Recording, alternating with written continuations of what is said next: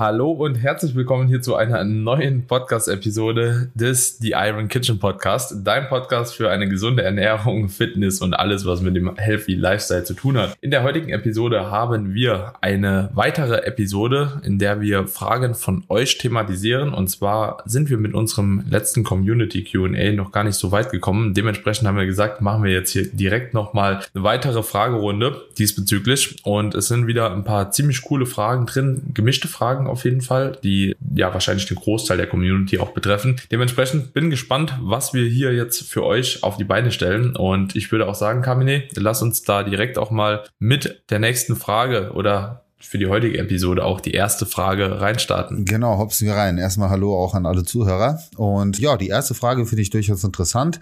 Es geht um Discounterfleisch und wir wissen alle, dass Discounterfleisch, also wer mal Discounterfleisch äh, verarbeitet hat, dass es doch weitaus mehr Wasser verliert als, ich sag jetzt mal, hochwertiges, gutes Biofleisch, wo du am Ende von den 100 Gramm bestenfalls noch 90 Gramm hast, anstatt irgendwie 70 Gramm. Bei Fisch ist das ja mhm. noch schlechter. Aber wie verhält sich das da mit dem Tracken? Auch Rohgewicht tracken? Ja oder nein? Ich denke, das lässt mhm. sich auch ganz kurz und knapp beantworten. Also in der Regel ist Track das einfach genau gleich. Also mit dem Rohgewicht macht, denke ich, auch am Ende des Tages am meisten Sinn. Wahrscheinlich sollten die meisten Leute, die jetzt hier zuhören, sich auch gar nicht so große Gedanken darüber machen. Wenn man, sage ich mal, einfach sich so an dieser 2 bis 2,5 Gramm Protein pro Kilogramm Körpergewichtsspanne orientiert, dann wird es am Ende des Tages auch nicht wirklich drauf ankommen, ob das jetzt 5 Gramm mehr Wasser verliert oder weniger, sondern man hat dahingehend einfach halt auch die Gewährleistung, dass man halt in gewissermaßen bestmöglich versorgt ist. Und ich glaube, damit kann man das auch fast schon so abschließen. Also ich würde das einfach versuchen, nicht zu überanalysieren. Alle Lebensmittel haben eine gewisse prozentuale Abweichung, auch im Hinblick auf die Makronährstoffe, im Hinblick auf die Kalorien. Und dementsprechend müsst ihr damit sowieso rechnen bei allem, was ihr konsumiert. Also grundsätzlich naturbelassene Lebensmittel eher ein bisschen weniger. Ja, aber alles, was so verarbeitet ist, das kann halt eben dahingehend auch von den Kalorien schon ziemlich schwanken. Und genauso würde ich da auch beim Hähnchen rangehen. Also wird mir da wahrscheinlich auch keine große Platte machen, wenn ich ehrlich bin. Ja, sehr guter Punkt. Genau das gleiche auch bei Tiefkühlgemüse Gemüse und Obst, was ich sehr oft gefragt werde, trackt das ja. genauso ähm, wie alle anderen Lebensmittel auch und dann passt das. Am Ende des Tages, wie du gesagt hast, gibt es sowieso Fluktuationen. Jeder Hersteller hat einen gewissen Spielraum mit den Kalorien hoch und runter und das ist ja dann auch eine Konstante. Wenn du regelmäßig das Fleisch konsumierst und regelmäßig Tiefkühlgemüse, ne, dann gleicht sich das ja im Endeffekt aus. Von dem her ja. würde ich das ja. an der Stelle auch so abschließen. Ja, also genauso rangehen. Was machen bei Sportverbot in der Schwangerschaft, um nicht zu sehr zuzunehmen?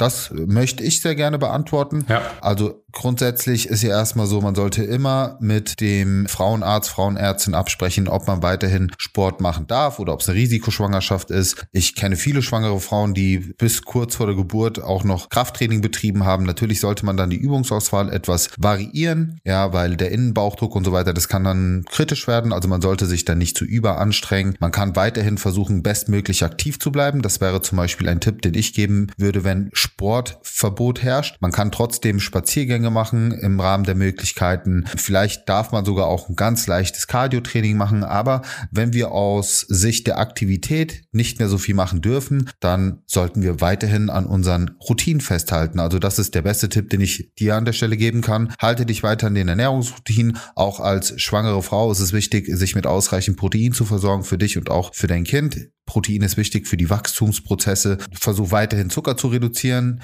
oder eben zu sparen, was auch wichtig ist, zum Beispiel im Kontext mit einem Schwangerschaftsdiabetes. Natürlich ist das auch hormonell bedingt, aber man muss es auch nicht zusätzlich durch eine schlechte Ernährung unterstützen. Ja, also man muss nicht anfangen, irgendwie ein Nutella-Glas auszulöffeln und so weiter, sondern weiterhin an der Ernährung festhalten, versuchen aktiv zu bleiben und dann wirst du auch in der Schwangerschaft dein Gewicht sehr gut halten können. Und bitte an alle Frauen da draußen, macht euch nicht verrückt mit einer Zunahme in der Schwangerschaft, denn es ist völlig normal, dass ihr gut was an Kilos zulegt, was mit dem Fruchtwasser zusammenhängt.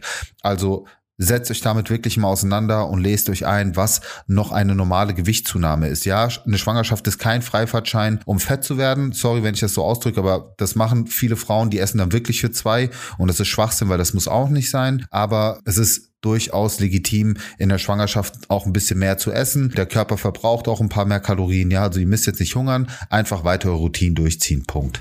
Hm. Und ich würde vielleicht dann auch noch gerade mit anheften, dass es natürlich auch in gewissermaßen trotz dessen bei anderen Geschichten, ja, bei Krankheiten und so weiter und so fort, ne, also Sportpausen allgemein immer wichtig ist, so die Ernährungsroutinen einfach halt eben weiter beizubehalten. Also das ist jetzt nicht nur bei der Schwangerschaft so, sondern das kannst du auf sehr viele andere Lebensbereiche halt oder Situationen auch gleichsetzen, oder? 100 Prozent, genau das. Also die, die Ernährung muss man ja auch sagen, aus Sicht der Gewichtskontrolle ist die Ernährung ja die wichtigere Stellschraube. Ja, ja. Ich sage ich sag ja immer, du kannst halt keine schlechte Ernährung durch Sport kompensieren. Und von dem her, die Ernährung sollte immer auf dem Punkt sein. Und wenn du das hast, dann musst du dir auch keine Sorgen machen, dass dein Gewicht jetzt großartig nach oben schießt. Also ich meine, ja. ich habe fast, ich habe fast ein halbes Jahr Sportpause machen müssen bei der, ähm, bei der Herzmuskelentzündung. Und mein Gewicht ist jetzt auch nicht nach oben gesprungen. Warum? Weil ich eben genau an dem festgehalten habe, was ich auch vorgemacht habe, ohne Sport. Und ich war halt ein bisschen mehr spazieren. Fertig. Also ja. das geht durchaus. Ja. So, auch eine gute Frage. Wann weiß ich, dass das Training anstrengend genug ist, um Muskelmasse aufzubauen? Also wann weiß ich, dass ich tatsächlich einen trainingswirksamen Reiz gesetzt habe? Daniel. Nochmal, nochmal genau die Frage. Am wann, Anfang? Wann, wann, also wann weiß ich, dass die Intensität hoch genug ist, ah, ja, ja. aufzubauen. Ja, also grundsätzlich ist das schon mal eine Frage. Ich finde es schon cool, dass die Leute sich auf jeden Fall auch damit beschäftigen. Und da könnte man tatsächlich das erste Mal auch so dieses Konstrukt hier auf dem Podcast mit reinbringen von RPE und RER, also von Reps in Reserve und der Rate of Perceived Exertion. Grundsätzlich, wenn ihr Muskeln aufbauen wollt, ist es halt eben sehr, sehr wichtig, nahe am Muskelversagen zu trainieren. Natürlich spielen da aber noch weitere Faktoren einfach auch mit ein. Das darf man auch nicht vergessen. Neben der Trainingsintensität muss natürlich auch ein gewisses Trainingsvolumen gegeben sein.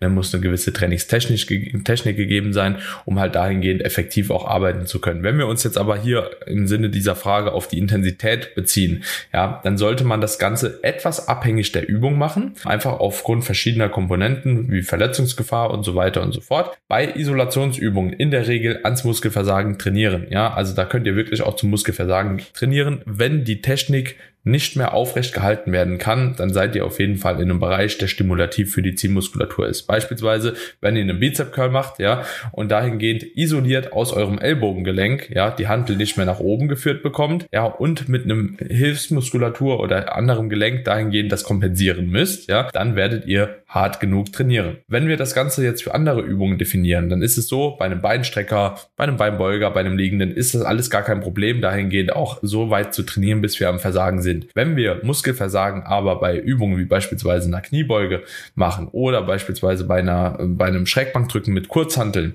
dann kann Muskelversagen für den einen oder anderen halt eben auch zum Problem werden. Denn wenn ihr das Gewicht nicht mehr stabilisieren könnt und die Verletzungsgefahr dadurch ja letzten Endes steigert, wird diese, dieser Mus oder dieses Muskelversagen halt eben eher zu einem Problem, als dass es euch eventuell da in dem Moment dann einen Benefit bringt. Sprich, es gibt so ein Prinzip, deswegen habe ich eben diese RPI und RER angesprochen, wo man sagen kann, okay, ab einer Reps in Reserve, also die Wiederholungen, die noch im Tank sind, von drei Wiederholungen im Tank, wird das Ganze schon zunehmend stimulativ. Und dann kommt es auf die Übung darauf an, ob jetzt diese Arbeit näher ans Muskelversagen noch einen deutlich höheren Effekt letzten Endes hat, um Hypertrophie zu erzielen. Und aus diesem Prinzip von dieser Reps in Reserve kann man dann halt eben sagen, okay, Übungen, die beispielsweise freie Übungen sind, da macht es vielleicht Sinn bei einer Kniebeuge oder bei einem Bankdrücken oder äh, bei einem Kreuzheben, ja, die halt eben auch sehr, sehr anfordernd für das zentrale Nervensystem sind, da vielleicht eine bis drei Wiederholungen vom Versagen entfernt zu bleiben, wohingegen es bei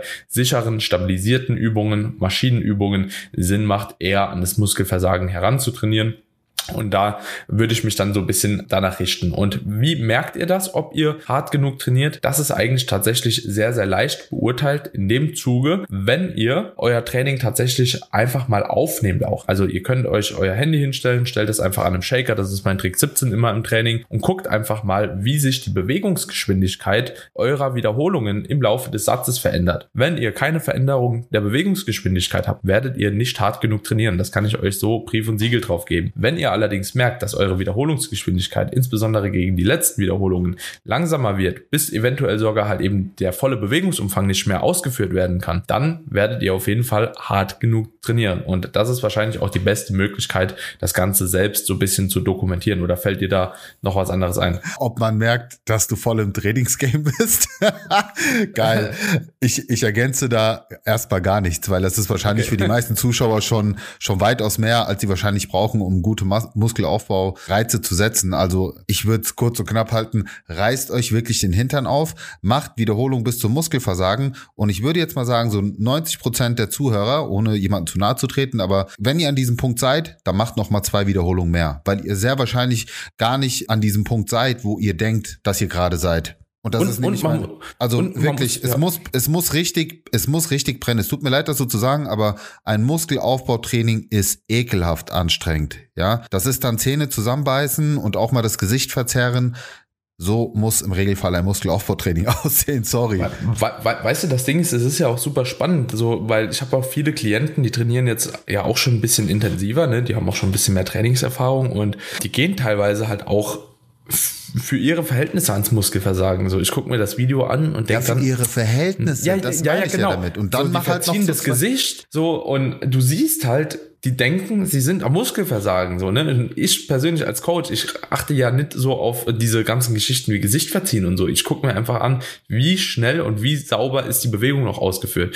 Wenn ich da von der ersten zu der letzten Wiederholung noch keinen Unterschied sehe, dann kriegen mhm. die halt eine Antwort zurück, da sind noch fünf im Tank. Ne? Und dann kommt, äh, da sind nie im Leben fünf im Tank. So, aber ich wette, wenn ich mich neben dran stellen würde und jetzt sagen würde, mach noch eine, mach noch eine, mach noch eine, mach noch eine, mach noch eine, die würden alle gehen. Und dementsprechend, also das Ganze bedarf natürlich auch dieses Reps in Reserve Modell. Ja, das bedarf natürlich auch einen hohen Erfahrungsgrad. Aber wenn ihr, wie gesagt, dahingehend auch irgendwann besser werdet, dann kann man sich das zunutze machen. Und ja, dahingehend, ich will auch keinem Angst vor einer Kniebeuge oder vor einem Bankdrücken machen, ja, dass man da die Verletzungsgefahr steigert. Das wird den wenigsten passieren. Ja, aber versucht einfach, wie Kamini schon gesagt hat, hart zu trainieren. Das ähm, sollte auf jeden Fall, wie gesagt, den gewünschten Effekt schon mal äh, deutlich steigern. Und wenn ihr merkt, okay, ihr könnt das für euch persönlich dann doch aufgrund eurer Trainingserfahrung gut an, ja, irgendwo identifizieren, dann kann man, wie gesagt, halt eben auch mit so einem Modell arbeiten. Aber ansonsten filmt euer Training. ist der größte Hebel, den wir haben. Ja. Punkt. Ohne Coach. Oh, ja, und, und, und, auch mit Coach. Und auch mit, genau. ähm, so, weiter geht's. Lass mich hier mal durch die Fragen scrollen. Was haben wir denn noch? Genau, Muskeln anstrengend. Pre-Workout. Obst, Fructose am Abend schlecht für Leber und Nieren. Ich weiß, das kursiert tatsächlich immer noch. Vielleicht ganz kurz und knapp beantwortet. Also grundsätzlich muss man sagen, ist die Uhrzeit, wann du Fructose oder Obst konsumierst, erstmal egal. Ob du das jetzt abends, mittags ist, also das will ich an der Stelle mal gesagt haben. Was man bei Fructose grundsätzlich unterscheiden sollte, ist Fructose aus Obst. Also ich sage mal gut verpackt mit Ballaststoffen, mit Wasser, mit sekundären Pflanzenstoffen und so weiter. Und Fructose in Form von, ja, ich sage jetzt mal Fruchtzucker über Obstsäfte oder Säfte im Allgemeinen, also isolierten, sehr hoch konzentrierten Fruchtzucker. Warum? Weil damit kommen wir halt ganz schnell in Bereiche rein, wo wir unsere Fruchtzuckerspeicher, die in der Leber sitzen, schnell überladen können. Aber selbst dann ist es immer noch ich sag mal, man muss es fast schon wollen, um diese Fructosespeicher auch so komplett zuzukleistern, dass man eine nicht alkoholische Fettleber bekommt oder wie auch immer. Mit, ich sag jetzt mal, einem natürlichen Obstkonsum wirst du in diese Bereiche wahrscheinlich nicht kommen, wenn du dich an die Standard zwei bis drei Obstportionen am Tag hältst und jetzt nicht nur Banane oder ich sag jetzt mal nur die sehr fruktosereichen Lebensmittel konsumierst, sondern auch mal ein paar Beeren isst, etc. Aber erstmal Uhrzeit unabhängig und zweitens macht er einfach einen Unterschied zwischen richtigem Obst und, und Säften und versuche halt Säfte so gut es geht zu reduzieren.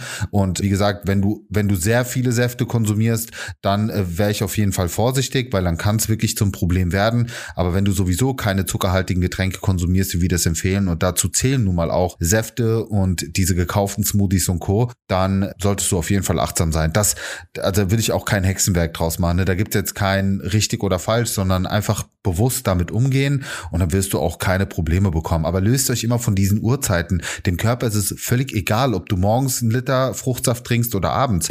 Als, als wenn er jetzt, also natürlich abends du schläfst und da, ich sehe das immer eher aus Sicht der Verdauung, weil abends will ja die Verdauung mal zur Ruhe kommen, ne, das parasympathische System wird aktiviert und wenn du dir jetzt kurz vor dem Schlafen irgendwie noch große Essensportionen reinknallst oder schwer verdauliche Kost, dann wird deswegen dein Schlaf sehr wahrscheinlich darunter leiden und auch dein Verdauungssystem kommt nicht zur Ruhe und kann diese ganzen regenerativen Prozesse stattfinden lassen. Also das aus würde ich eher so aus aus dem Kontext heraus beantworten. Passt ja, das für dich? Voll. Also würde ich auch nichts anderes anheften. Ich finde es auch immer ziemlich spannend, so dass da immer noch so viel kursiert in Bezug auf die Uhrzeiten. Also ja. das, keine Ahnung, wie es immer entsteht, aber spannend. Ja, weiter. Nächste Frage. Oh, da, ich weiß, das ist auf jeden Fall ein Community-Mitglied von mir, weil ich da schon sehr oft drüber gesprochen habe. Intervallfasten und Hormone. Und äh, vor allem, äh, also mit dem Hintergrund, dass es vor allen Dingen von vielen Influencern so hoch gelobt wird und auch entsprechend promoted wird. Da kann man auf jeden Fall einiges zu sagen. Also wer mir regelmäßig folgt, der kennt nicht nur meine Meinung dazu, sondern auch argumentativ, warum es für viele Frauen nicht unbedingt sinnvoll ist, Intervallfasten zu praktizieren. Aber wie ist denn deine, wie, wie ist denn deine Erfahrung und deine Kenntnis dazu? Ich will nicht mal sagen Meinung, weil Meinung lassen wir mal außen vor. Ja, Meinung hat hier nichts zu suchen, sondern lass uns einfach mal über die harten Fakten sprechen. Ja, also grundsätzlich, ich denke, ehrlich gesagt, beziehungsweise ich bin der Meinung, dass die meisten Leute von einer normalen Ernährungsroutine ohne einen Fastenansatz profitieren. Für wen könnte in so ein Intervallfasten überhaupt geeignet sein? Für die Leute, die grundsätzlich sowieso eher morgens keinen Hunger haben. Also so, das sind die einzigen Personen, wo ich jetzt sagen würde, so, ihr könnt von mir aus Fasten machen, weil ihr es sowieso machen würdet, ja. Aber nicht einfach, damit ihr Fasten macht. Also Fasten hat meiner Meinung nach, oder soweit ich auch informiert bin, keine großen gesundheitlichen bestätigten Vorteile, ne.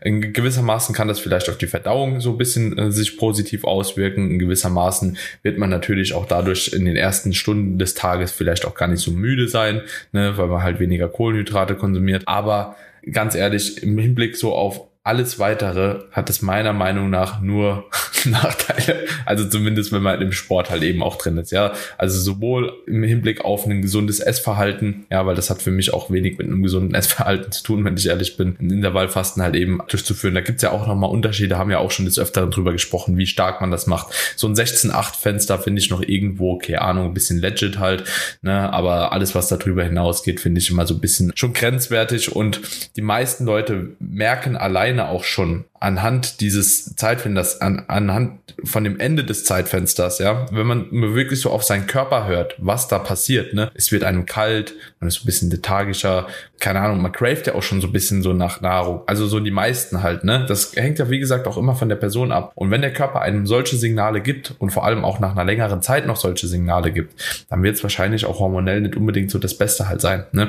also das ist so meine Einschätzung dazu. Ja, da gebe ich jetzt noch mal ein paar Punkte. Also du hast das allgemein mhm. beleuchtet, wo ich dir auf jeden mhm. Fall recht gebe, äh, dass man eben gucken soll, ist es individuell für einen auch so umsetzbar? Passt das zum, passt das zum normalen Essverhalten? Wenn man es zwanghaft macht, ist es sowieso nie was Nachhaltiges und dann wird zum Problem. So, jetzt will ich aber ich, ich habe aber auch, ich habe aber auch, ähm, muss ich sagen, auch hormonell insbesondere in Bezug auf Frauen mir jetzt noch keine genauen Daten eingeholt. Also so ist jetzt nicht so, dass ich da schon mal groß drin nachgeforscht habe. Ich habe mich ein bisschen mit äh, Intermittent Fasting allgemein beschäftigt, habe aber dahingehend gerade auch in dem Kontext, der für mich und für die meisten halt meiner Klienten zumindest interessant ist, nichts Persönliches gefunden, wo ich jetzt sage, so das hier müssen wir mitarbeiten halt, ne? Genau, so und genau da komme ich jetzt rein, weil ich habe es getan und der der Punkt ist der und deswegen wird auch mehr und mehr davon abgeraten, weil man bei Frauen sehr oft sieht, dass aufgrund der Evolution bei Frauen, also das, das hat ganz viel auch mit Fertilität zu tun, mit zu tun mit Energiebereitstellung ja. und so weiter. Auf jeden Fall ist es für Frauen ungünstig, längere Essenspausen zu haben. Das verursacht nämlich ganz oft zusätzlichen Stress im Körper und Stress ist nie gut. Und gerade im Kontext einer Diät, wo viele dann eben auch intermittierendes Fasten machen, kann es durch diesen zusätzlichen Stressor dieser großen Essenspausen dann häufig auch noch mit einigen Diätfehlern kombiniert. Ne, man isst zu wenig Fett oder man isst in sogar sogar dann noch kombiniert in einem zu hohen Defizit oder man macht eben auch Sport dazu und stresst seinen Körper und so weiter. Und diese ganzen Stressoren können eben dazu führen, dass die Hormone in eine gewisse Disbalance beraten. Und allein das intermittierende Fasten hat selbst ohne Diät auch schon einige dieser Punkte aufgezeigt bei Frauen, dass sie mit einem sehr hohen Stress reagieren, wenn sie 16 Stunden lang nichts essen. Und deswegen wäre ich da sehr vorsichtig. Das ist nicht bei allen Frauen der Fall. Es gibt auch Frauen, die stecken das gut weg. Es gibt auch Frauen, die können mit einem Tausender Defizit bis auf was weiß ich wie viel Prozent runter diäten und verlieren nicht ihre Periode. Ja, diese Ausnahmen hm. gibt's, aber Ausnahmen bestätigen halt auch die Regel. Und deswegen wäre ich da sehr vorsichtig. Und die schlechteste Kombi, die ich bisher auch so aus Erfahrung gehabt habe, ist die Kombination aus intermittierendem Fasten plus Low Carb Diäten, weil auch Low Carb Diäten sind bei Frauen besonders besonders kritisch zu bewerten. Auch das kann man so festhalten, weil weil Kohlenhydrate auch wichtige Funktionen im Frauenstoffwechsel haben. Also für alle natürlich für die Schilddrüse, aber gerade auch ähm, auf die hormonelle Geschichte bei Frauen sehr, sehr achtsam sein mit extrem Low Carb Form. Also gerade auch so Keto-Geschichten oder halt so dieses unter 50 Gramm Kohlenhydrate essen, wäre ich sehr, sehr vorsichtig. Deswegen, ich bin kein Fan davon und man darf sich auch dann nicht ein Beispiel nehmen an Männern, die das machen, weil ich sage jetzt mal, es gibt ja auch viele männliche Influencer, ja, die dann den Intermittent Fasting Lifestyle vorleben. Ist ja alles cool, aber man sollte halt nie eins zu eins Dinge kopieren. Und nur weil sie euch sagen, bei ihnen funktioniert das gut, heißt das nicht, dass es auch für euch das Beste ist wie immer, für, ihr müsst euer Ernährungsmodell finden, was gut zu euch passt. Und aus gesundheitlicher Sicht sehe ich da absolut keinen Nutzen. Plus die ganzen Nachteile, die wir sowieso schon mal in Podcast-Episoden genannt haben, wie zu langes Proteinfasten, was nie gut ist, ja, dass man zumindest diesen Kompromiss macht. Also ich sehe da einfach mittlerweile keine Vorteile im intermittierenden Fasten, bis auf die Tatsache, dass man sein, seine, sein Essen etwas, ich sag mal, größer gestalten kann von den Portionen, weil man eben ein kleineres Zeitfenster hat, in dem man die Kalorien füllt. Aber genauso habe ich auch schlechte Erfahrungen gesammelt, dass viele dann in so einem Binge-Eating-Teufelskreis reingeraten, weil sie so brutal Hunger entwickeln bis zu dem Zeitpunkt, wo sie dann essen dürfen, dass sie schaffen, in diesen acht Stunden komplett zu eskalieren und einfach die Selbstkontrolle verlieren. Also wo siehst du dich wieder? ja, es ist äh, super spannend und ich bin tatsächlich mittlerweile auch auf diesen Trichter gekommen. Also ich glaube tatsächlich auch die Leute, die es fabrizieren. Das fabrizieren, praktizieren ja, meinst du? Äh, ja, praktizieren, Entschuldigung. Aber also fabrizieren ist auch gut. Trifft es eigentlich schon fast, oder? Nee. Aber auf jeden Fall, ich glaube, dass die Leute tatsächlich es machen aus einer Ideologie heraus. Also, das ist in vieler, also viele Personen, wenn man sich so die Verhaltensmuster halt eben anschaut, dann ist, das kommt halt dieses intermittierende Fasten auch immer aus einer Richtung. So, ne?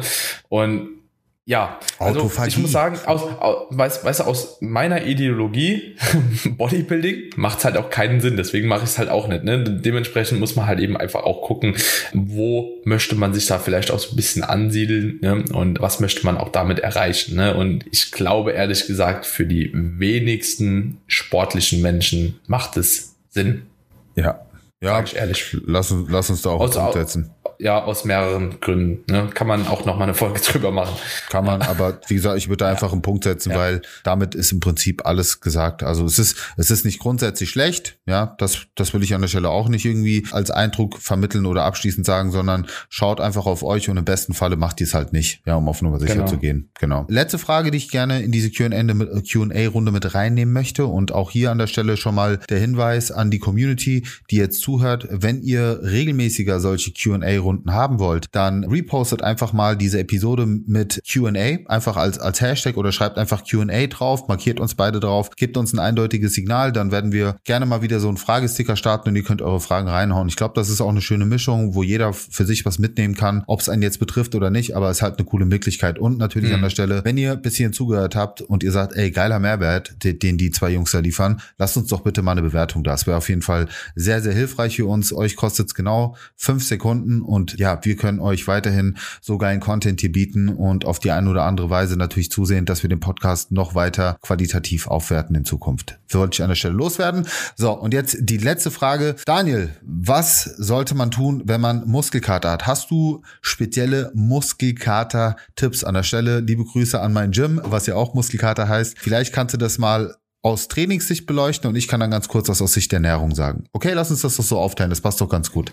Ja, also man kann grundsätzlich halt eben den Muskelkater, viele denken ja, man kann sich den irgendwie wegtrainieren, wegdehnen oder so, aber letzten Endes funktioniert das alles nur sehr, sehr bedingt. grundsätzlich ist Muskelkater ja auch ein Zeichen des Körpers, das letzten Endes halt eben da an der einen oder anderen Stelle vielleicht auch ein bisschen übertrieben wurde. Dementsprechend würde ich jetzt grundsätzlich jetzt auch keinem raten, ehrlich gesagt, da auch mit einem, ja, beispielsweise mit einem statischen Dehnprogramm oder so reinzugehen, ja, und das Ganze dahingehend noch mehr zu provozieren weil ihr müsst euch ja vorstellen, natürlich erzeugt man auch durch Dehnen in gewissermaßen Muskelschäden, ja, und dementsprechend würde ich sowas halt eben schon mal nicht machen. Was unter Umständen ein bisschen helfen kann, einfach auch um den Tonus in der Gesamtmuskulatur, also diese Grundspannung zu reduzieren, ist tatsächlich halt eben vielleicht was mit Wärme, ja, dass ihr halt eben da euer Nervensystem auch in gewissermaßen ein bisschen manipuliert, indem man halt eben sagt, okay, man geht halt eben baden. Ansonsten Powernap Powernaps, Schlafen, ja, also alles, was halt eben die Regeneration tatsächlich ein bisschen fördert. Ich bin mir ehrlich gesagt gar nicht ganz sicher, ob so, so ein Eisbad oder so, kalte Dusche dahingehend gegen Muskelkater hilft, habe ich selbst noch nie probiert, habe ich mich auch noch nie mit beschäftigt, muss ich ehrlich zugeben. Aber würde ich grundsätzlich halt eben sowieso auch niemandem empfehlen, der Muskulatur aufbauen will. Deswegen kommt es auch für mich immer relativ wenig in Frage, sich überhaupt darüber Gedanken zu machen. Ja, aber ansonsten, wie gesagt, ich denke, Wärme ist halt hier the way to go. Also so ein heißes Bad nehmen, viel abschalten, ähm, versuchen so viel wie möglich zu schlafen, dass man natürlich auch irgendwo die regenerativen Prozesse im Körper fördert, so dass die da auch angreifen können und ansonsten ja einfach aushalten und durchstehen. Ne? Manchmal tut auch Bewegung ein bisschen gut einfach halt eben da wirklich halt eben das Bewegen. Also alles, was halt so die Strukturen bewegt, mobilisiert, ja, ohne sie weiter zu schädigen, kann man eigentlich schon sagen, das wird euch helfen halt. Ne? So ein Rest Day Walk oder sowas kann halt tatsächlich, auch wenn es am Anfang super anstrengend ist, danach halt sich auch noch mal ein bisschen besser anfühlen halt. Ne? Also so dieses Steifigkeitsgefühl, das mit dem Muskelkater auch oftmals einhergeht, zumindest ein bisschen lösen. Aber am Ende des Tages ist es dann auch wieder Manipulation vom Nervensystem. Also musst einfach irgendwas machen, so dass du dich halt dahingehend ein bisschen ablenkst eigentlich von dem ursprünglichen Muskelkater. Ne? Also ja. auf jeden Fall ein sehr guter Punkt, den du auch schon genannt hast. Es ist oder es kann auch ein Zeichen für ein zu hohes Trainingsvolumen oder Intensität sein. Also das sollte man im, auf jeden Fall berücksichtigen. Und was auch passieren kann, wenn du zum Beispiel mal eine neue Übung machst, dann ist das völlig normal. Aber an der Stelle auch nochmal der Hinweis, Muskelkater ist kein Indikator für ein gutes Training. Ne? Also das will ich auch mal gesagt haben an der Stelle. Ähm, leichter Muskelkater kann durchaus mal ein gutes Gefühl sein, dass du neue Reize gesetzt hast. Aber wenn er wirklich über mehrere Tage anhält, ist es ein Problem. Wir haben dazu auch eine Podcast-Episode. Und was ich aber auch nochmal sagen will zum Umgang auch im, im Training. Also wenn du jetzt ein Training, dein Training eigentlich geplant hast und du hast jetzt in der betreffenden Muskelgruppe den Muskelkater, wenn er jetzt nur sehr leicht ist, dann ist es auch nicht kontraproduktiv, auf den Muskelkater drauf zu trainieren, wenn er wirklich ganz leicht ist. Das will ich auch nochmal gesagt haben. Ansonsten kannst du ja auch immer noch dein Training ein bisschen umlegen und sagen, okay, dann mache ich jetzt heute meine Trainingseinheit XY, die ich jetzt eigentlich vielleicht in drei Tagen gehabt hätte. Zum Beispiel, wenn du im Unterkörper hast, irgendwie die Oberkörpereinheit reinzuschieben oder, oder, oder. Also da gibt es schon einige Möglichkeiten, aber auf einen starken Muskelkater drauf trainieren würde ich nicht und wie gesagt, einfach nicht überbewerten. Aus Sicht der Ernährung ist es relativ einfach zu halten.